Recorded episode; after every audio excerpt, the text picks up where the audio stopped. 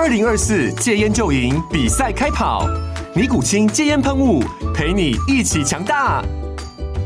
戒烟不容易，单靠意志力戒烟的人，时常无法克服戒断症状而失败。尼古清戒烟喷雾将是你的神队友，简单一喷，药品急速释放，立即缓解七大戒断症状，不限场合提高戒烟成功率。除了尼古清神队友，你还可以寻求专业医疗人员协助，一起迈向戒烟成功之路。尼古清戒烟喷雾，用科学方法戒烟，请咨询全台各大药局及戒烟门诊。本广告由尼古清戒烟喷雾、卫部药书字第零二七八三五号提供。嘉安嘉护股份有限公司，台北市中山区民生东路三段二号十楼，北市卫药广字第一一三零三零一九零号。尼古清戒烟喷雾，相伴每个新开始。大家好，欢迎来收听这个礼拜的实话实说，我是今天的主持人嘉荣。那今天之所以由我来代班主持呢，是因为我们今天又是助理乱入的单元啦。那虽然前两集的助理乱入都是由品成担任主持人，那不过因为他今天就是个人有一些状况，所以呢就由我这边来代班。那同样的呢，这个单元其实就是我们想要让大家认识一下，就是婉玉的国会办办公室。我们每个助理其实各自都有一些有趣的出身或是过去的工作经验，那也是希望透。过这个方式一起来聊聊，让大家认识一下，嗯、在婉諭办公室是什么样的人，跟我们一起组成这样的团队。今天呢，会来担任我们的嘉宾的，就是我们办公室的助理船长。嗨，大家好，我是船长。哎，对，那今天船长其实是一个非常特别的身份哦，就是他之前做的工作是一个很多人抢破头都想要进去，然后可是还是每年都会有人落榜进不去的地方。但是呢，这个非常非常难进入的职场，他却偏偏跑出来了。那所以我们也希望透过这样难得的机会，就是来跟大家聊聊。那相信应该有些人已经猜到他之前的工作了，没错，他之前就是在公务机关服务。那我们首先先请船长来跟大家介绍一下吧，就是你之前是在什么样的公务机关服务呢？嗯，我最一开始是在南部的县政府工作，那工作了一年之后，我就再次考试，那回到我的家乡南投，那在南投是在乡公所当担任村干事，那后来。在去年的时候又，又嗯在考试分发，然后最后是到了云林的一样是乡公所服务这样。哦，所以都算是在地方的公务机关。对，都算地方，尤其后面乡公所就是真的第一线的基层服务的机关这样。哦，诶，所以乡公所是第一线的基层服务，那村干事的话也算是吗？嗯，村干事算是乡公所的一环。角色比较像是，嗯、呃，受理民众办理一些社会福利啊，那也是协助村长跟乡公所之间的沟通。那更多时候就是处理村村子里的疑难杂症大小事，比如说老人会啊、社区发展协会，嗯、甚至有时候民众家里电视坏掉什么，都会想找村干事帮忙，哦、因为乡下的确蛮多长辈是独居在家，那所以就是当村干事其实是蛮有趣的。工作经历，那也可以看到很多不一样的村民的需求哦。所以你们角色是不是有点像呃，可能地方就是乡公所或是村落里面的一九九九电话一来，然后有问题就去帮他们解决，就有点像。但是其实村干事也是一个工作弹性很大的工作，就是你要做到多深入，你要做多少事情，其实弹性的空间蛮大，就是看村干事。愿意付出多少？而且像以前早期的村干事，也许都是在地的人在担任，他可能就住在村子里面，也许他本来就有一些村子里认识的人脉啊，或是说他服务的对象都是他平常从小看他长大的长辈。但现在我们蛮好玩，是说大家都是考试分发，那其实对这地方未必熟悉，那也许有的人就只是把它当一份朝九晚五的工作，工作那未必愿意多做很多工作以外的服务这样。嗯，这个变化其实真的蛮有趣，因为一份工作到底是嗯考试分发进去的，还是自己选择要去做的，好像很多时候在心态上就会有很多不同的差异哦。那呃，也想请问一下，那像船长就是在公务机关服务到现在啊，你大概整个服务下来的工作的时间大概待了多久呢？我在公部门总共大概三年九个月左右。哦，那就一开始在县府待了一年，那在南投的公所待了两年，那到云林只待了九个月就当逃兵离开，后来到婉玉的办公 呃呃办公室这样。哦，所以也算是应该也还算资深吗？我们一般如果要就是认定说一个公务员算是菜鸟，还是他已经是个老手了？有没有一个大概年限为界？还是每个地方会不太一样？就比我资深的人应该不少，但是其实之前在偏乡的公所待的状况是。呃，因为我们考试分发之后，也许你都未必是当地人，所以大部分同事可能时间到了就会想调走。嗯，那人员流动的状况是蛮高的，所以会一直有年轻的同事进来。那比我资深的当然也是有，那很多可能都是在外地历练过之后选择调回家乡服务的，或是呃分发之后就在地落地生根的人也有。那以三年九个月好像不算特别资深，但是。大多人三年九个月好像不会到待过三个单位 那么多的状况。对，哎、欸，这这确实是蛮有趣，因为我知道大部分的公务员可能换单位是用调职的方式，但你是都是用考试的方式吗？嗯、呃，对，因为公务员就是不管是高考补考，或是说你考地方特考，它都会一个我们叫限制转调，就是绑约的时间呢、啊。嗯，那至至少都是三年四个月。嗯，那我当初都是，其实都是因为，比如说第一份工作有一些不满意，你选择用考试的地方换单位，那都是用这样的方式在在。想要挑选到更合适的单位，那无奈未必都能如愿这样，所以后来才会离开公部门。嗯，因为有的时候可能开的缺跟自己理想的不太一样，那如果想要调职的时候，可能用考试会比等待更快。是，而且其实公务员在商调的申请上也未必都很都能很顺利找到自己回乡的路，或是想要去的职缺啦。这件事也相当的现实。哦，对，我确实也有听说过，如果想要调职，有时候可能还是要像一般职场一样面试嘛。对对，调职通常都是你时间到之后，你可以看公部门的事求人，你就把它想成公部门的人力银行。那职缺 po 上去之后，大家有兴趣都可以去投履历。但是像很多北部的人会想回中南部的家乡，嗯，那所以造成中南部其实相当的难找到缺。那还有一些比较黑暗的层面，也许是。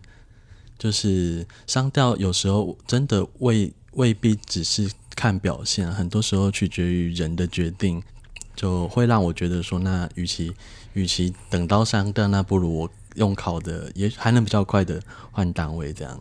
哦，等于说一般人可能对公务机关想象就是凡事就是可能看考绩或是看考试表现，但其实就是这确实也是一个有很多。人情运作的地方在里面嘛？嗯，是，就是考绩跟技工嘉奖，或是说你的学历，这些的确在面试的，嗯、呃，在商调的面试都会考量。嗯、但是以我自己，虽然只待了三年九个月，可是我自己其中一年是当考级委员，那就有经历过一次真审的过程。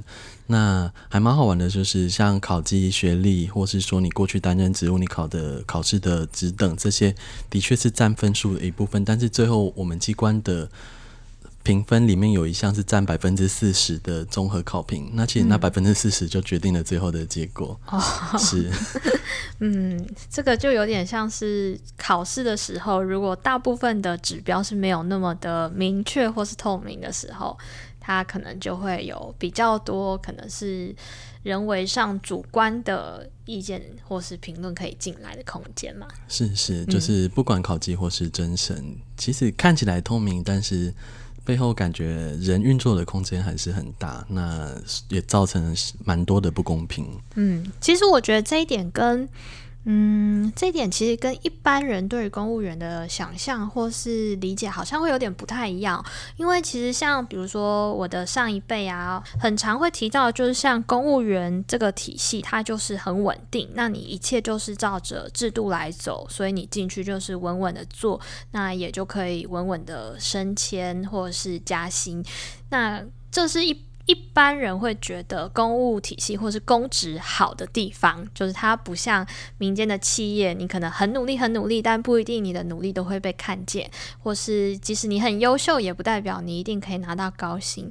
那不知道船长在公务员体系这几年下来，觉得一般人对于公务员的这些想象是合理的嘛？包括像是有些人觉得公务员就是铁饭碗呐、或是觉得公务员进去就可以开始等退休啦，或是觉得说啊，公务员反正就是国家养你，你就安心，反正考得上之后就什么都不用烦恼了。那你的观点呢？你怎么看？嗯，这部分如果就薪水稳定、工作稳定的部分，我觉得它也许相对民间单位的工作确实是相当稳定。譬如说，在疫情期间，我们要受理办民众来办理纾困，那。像疫情就是一个很突发的状况，但是我们公务员就真的完全不用担心说我会因为疫情而失去我们的工作，甚至我们会因为疫情得到更多工作。但是，呃，这部分可能也看每个人的心态啦。就是公部门蛮好玩的是，它不是好事，就是有的会，嗯，因为我们的升迁加薪。就是我们就是照一格一格往上爬，嗯，那不像说民间部门，也许你可以积极的求表现，以求更好的待遇。嗯，那公部门，如果你是认真的人，有时候会比较挫折，是说你很认真的表现，但是你得到一样的成就。那虽然它是很稳定，但是有时候，嗯，呃，公务员的考绩制度啊，或是说平常的技工家奖这些，其实它是一个管理的程的手续，呃。管理的手段，但是在公部门很长，它就失去了那个管理激励的作用。嗯，那比较没有诱因要进步。是是，那有时候也会蛮让人心灰意冷，想说，那我就像其他的同事，反正就我们公务员会开玩笑说，有的人如果你心态就是每年拿一等，你当万年十一寿，那其实每年就是安安心心。认真呃，认真的过好自己的生活，也不用过于积极，每年还是一等。有的人是这样的心态在过生活，嗯，那其实是真的非常的稳定，可以待到退休。哦，十以寿是指就是因为考积分甲乙丙。对，那然后拿乙的意思是，他拿乙等，他其实也不是不好的考绩，嗯，但是就是乙乙等就是七十到七十九分，然后因为考试院也有规定说，机关最多只能打。因为过去是大家机关都会，大家都不想当坏人，所以所有人都给甲等。对。那后来考试院就规定说，那你机关最多只能百分之七十五的人拿甲等。那不管怎样，一定就会有人拿乙等。那但是乙等其实它不是一个不好的，只是相对不好。嗯。但是它一样会得到一个晋级，然后呃，一样会有半个月的考级奖金。那只是说，因为相对下来。大家还是，也许还是，比较漂亮。是是，因为甲等有一个月，就是这是很现实嘛。嗯、然后这个也会影响到你的只等跳等的，像两个甲等就可以跳一等。那如果你是乙等，要两乙加一甲才能跳等。嗯、然后还有另一个是说，考绩的过程有时候也会让人觉得不公平啊。像有的机关是干脆就用轮的，比如说今年。大家就轮流，嗯、你去年拿甲，今年拿乙，是。但是我个人会觉得说，这样就失去考绩制度作为管理手段的一个目的一个建立这个制度的。它就也变成说，好像本来应该要能够稍微激励或稍微区变一下大家的表现，但如果用轮流的话，就其实就是随机乱数分配，变得比较没有意义了嘛。是是，像我有一年拿考绩，那那是我第一次拿一等。那在考机会之前，我的主管就来跟我说：“我知道你表现很好，但是今年受限于比例问题，你只只能给你乙等。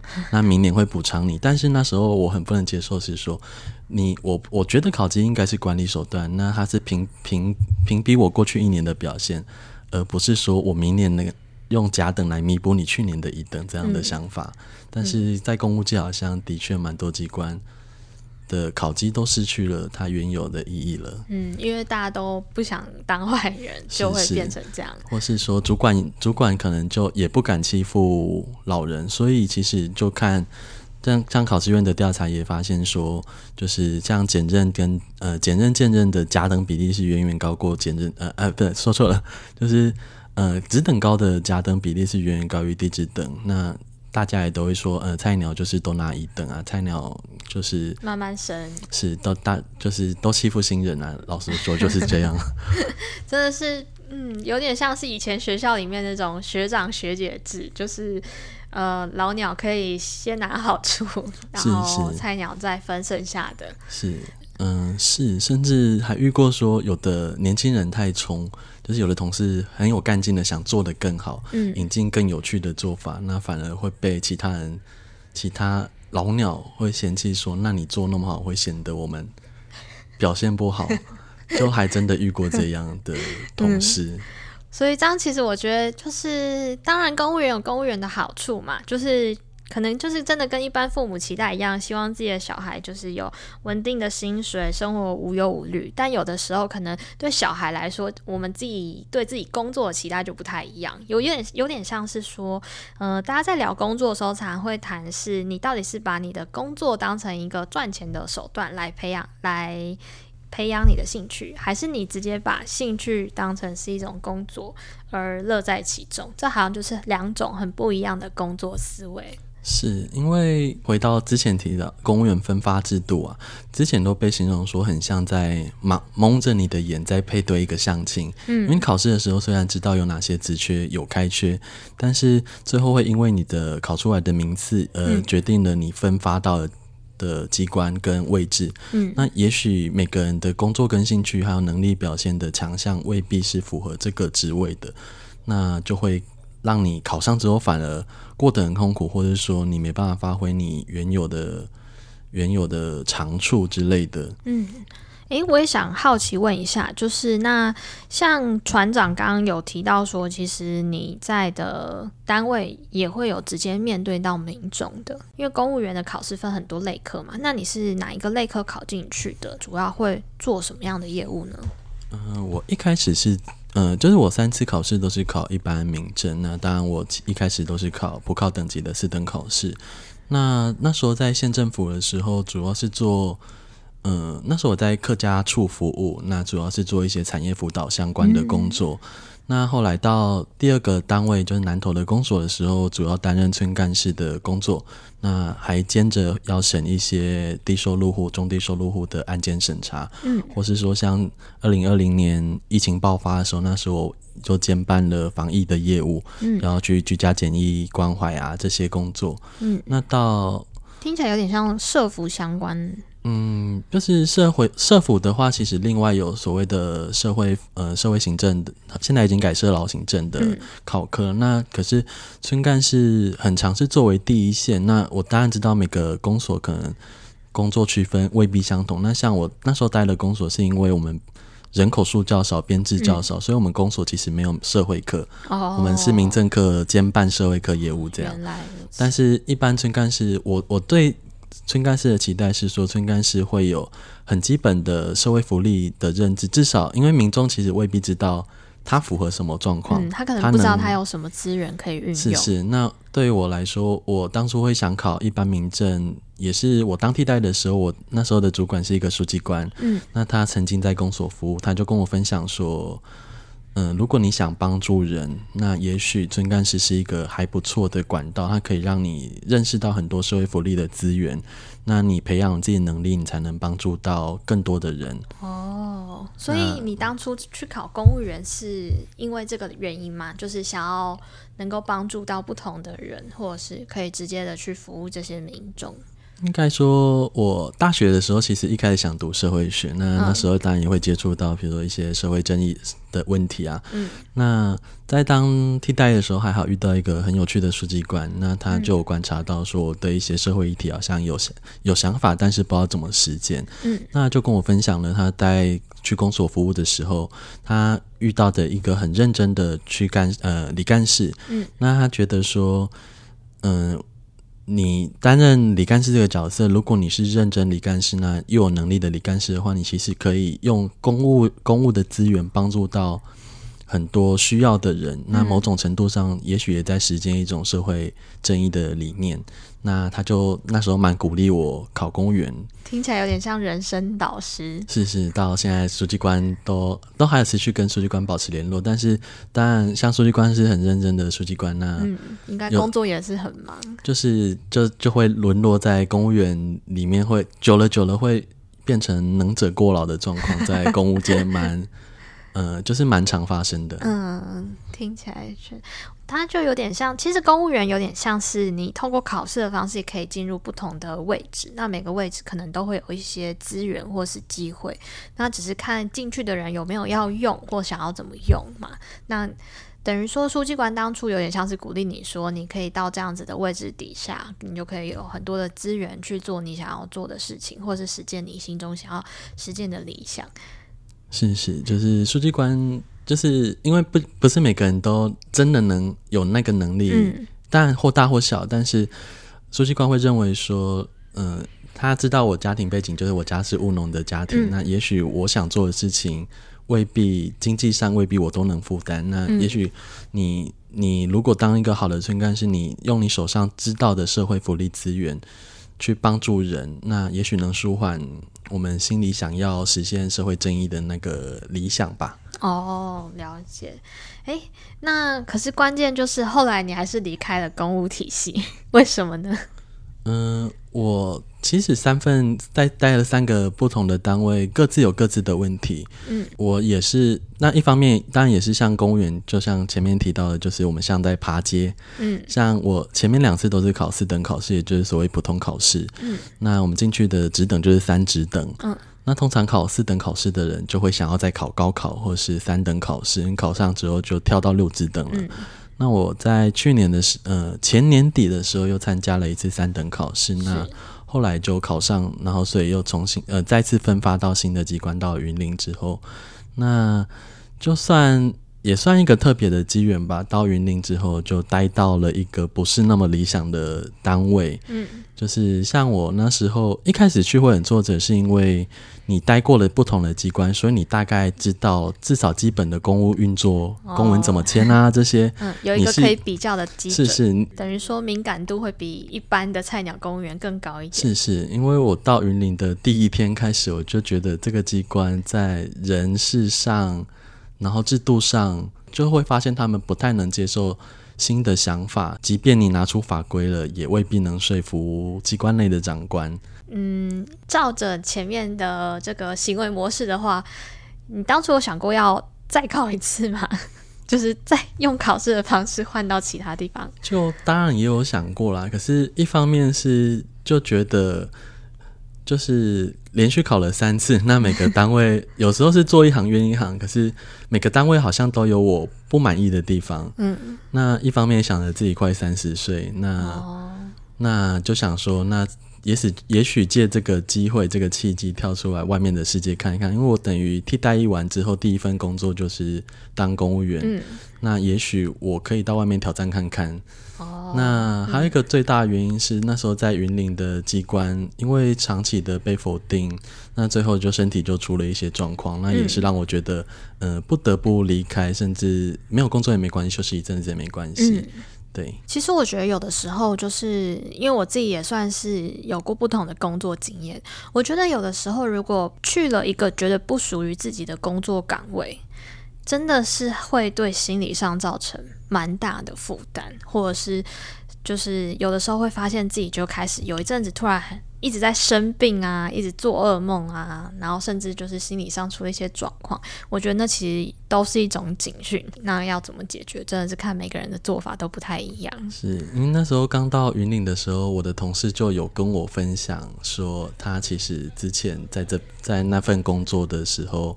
就是得了忧郁症，嗯，那而且我们还不止一个同事跟我分享过这样。哦、天哪！我刚去的时候心里想说，有这么可怕吗？真的是很难想象为什么会做到要那么多人都忧郁症。是是，这也是蛮奇妙的。就是进去公部门后来发现说，虽然比如说人事单位会有所谓员工协助方案这些。但是实际上，有时候你在真的基层的机关，这些好像都是化外之物。那久了久了，嗯、那个压抑真的会让人生病。那像我那时候状况是，一直长期的失眠，嗯，那我才意识到自己可能出了一些状况，那也因此决定真的得离开公部门一阵子了。嗯，听起来真的是一个需要至少出来透透气、转换一下心情的这个契机，但决定进入。民间的单位就是决定离开公务体系之后，为什么会选择立法院呢？因为毕竟立法院也是一个蛮特别的生态嘛，它跟一般的民间企业又有点不太一样。对，那当初是为什么会？想到这个来做法案助理，算是一个还蛮刚好的机缘，就是朋友的朋友认识婉諭委员办公室的助理，嗯，那他刚好跟我讲了说，在征才的资讯，在去年九月的时候，那去年九月也差不多是我开始失眠的时候，那时候我就那时候还没有想想到说我离开公部门之后想做什么，嗯，只是那时候只是想说，也许就是一个机会。另一方面是大学的时候，其实很常在跑社会运动，嗯，那所以有关。关注蛮多社会议题，那婉諭委员算是有关注的其中一个立委之一。嗯，那又刚好这个机缘，那时候就跟我高中同学开玩笑说，不如我们一起来投履历，投看看。嗯、那也算幸运的是，在十月的时候就接到了面试的通知。嗯，那其实但其实面试的时候是我身体状况最糟糕的时候。哦是哦，是、嗯、那也蛮幸运的，在我。真的提出离职的之前，就接到了办公室的呃工作录取，那后来也就决定说，那我也放弃我的国旅卡，什么都放弃，我就只想尽快的离开云林。那刚好就转换环境，然后就到了台北来服务，这样。哦，听起来真的是一个很像是冥冥之中的缘分嘛？或许是吧，因为其实因为我大学是读政治系，公公共行政，嗯，然后。那时候也会有朋友就会问说：“诶，其实有的人会后来选择到国会服务啊，当国会助理这些。嗯”但老实说，我过去过去并没有想过这个选项。嗯，那当时也是想，一方面因为工作的不开心，需要离开，需要休息。嗯、那刚好有这个机缘，就面试上。那也觉得说，刚好现在二十八岁，在三十岁之前，也许出来社会看看。那到立法院，因为我过去都待地方的机关，嗯、那。